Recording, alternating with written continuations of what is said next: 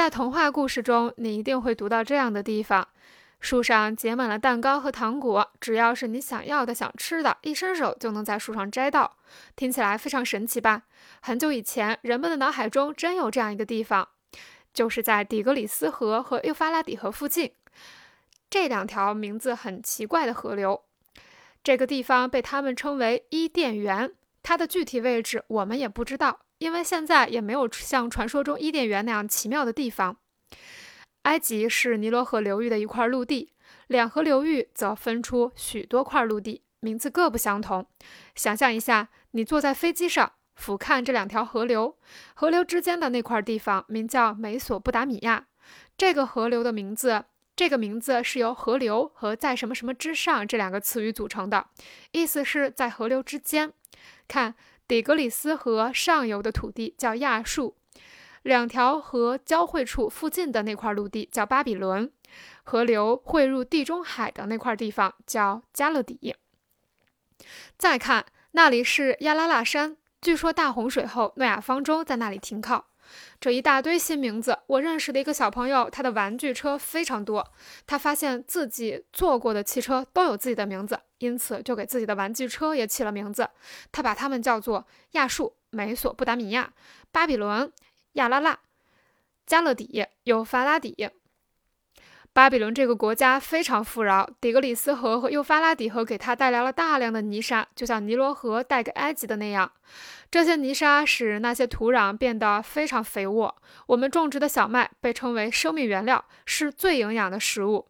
相传，小麦最初生长在巴比伦，大枣在那里和小麦一样重要，而巴比伦同样也盛产大枣。或许你觉得大枣是和糖果差不多的零食，但在巴比伦，大枣可是主食。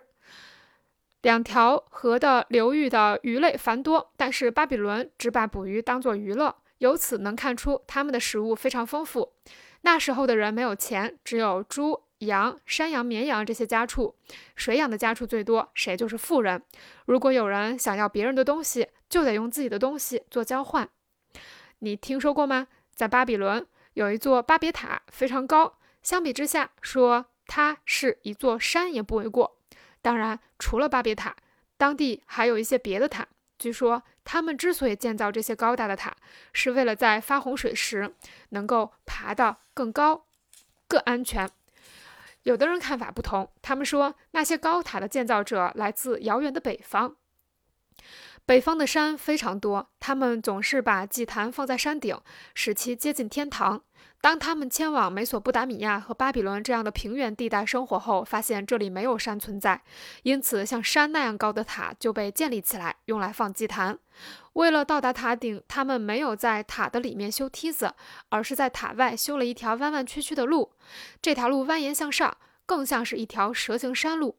巴比伦城里和附近都没什么石头，这点和埃及不同。因此，巴比伦人用砖盖房子。这些砖是先把泥土制成块状，再在太阳底下晒干。随着时间推移，这样的砖头会碎，再次变成尘土。你可能用泥巴捏过饼子，了解这种情况。正是由于这个原因，巴比伦的塔和其他一些建筑现在遗留下来的只有一堆堆土山了。古埃及人把字写在纸草上，或者将历史刻在石头上，而巴比伦人不仅没有纸草，也没有石头，他们只有砖，所以他们就在砖上写字。他们是怎么写的呢？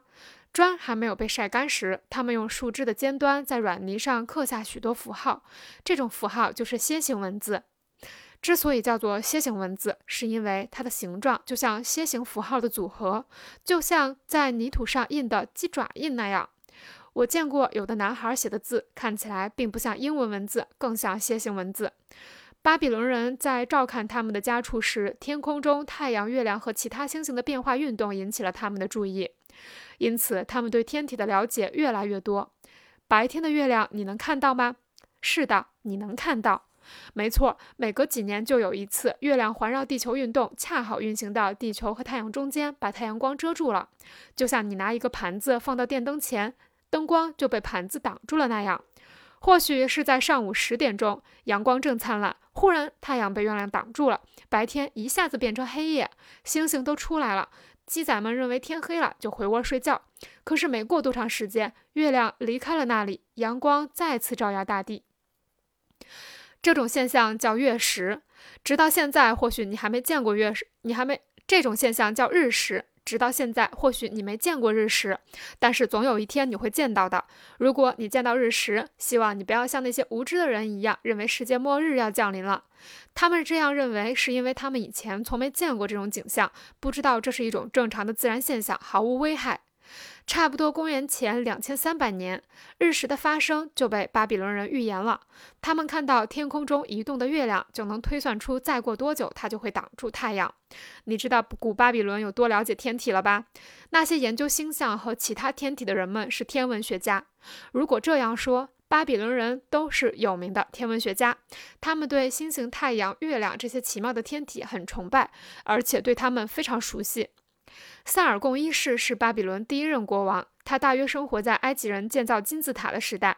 我们对他的故事知之，我们对他的故事知之甚少。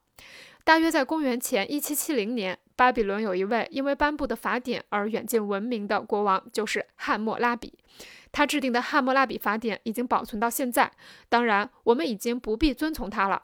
法典是用楔形文字刻在石头上的，这块石头保存至今。过去你没听过像萨尔贡和汉谟拉比这样奇怪的名字吧？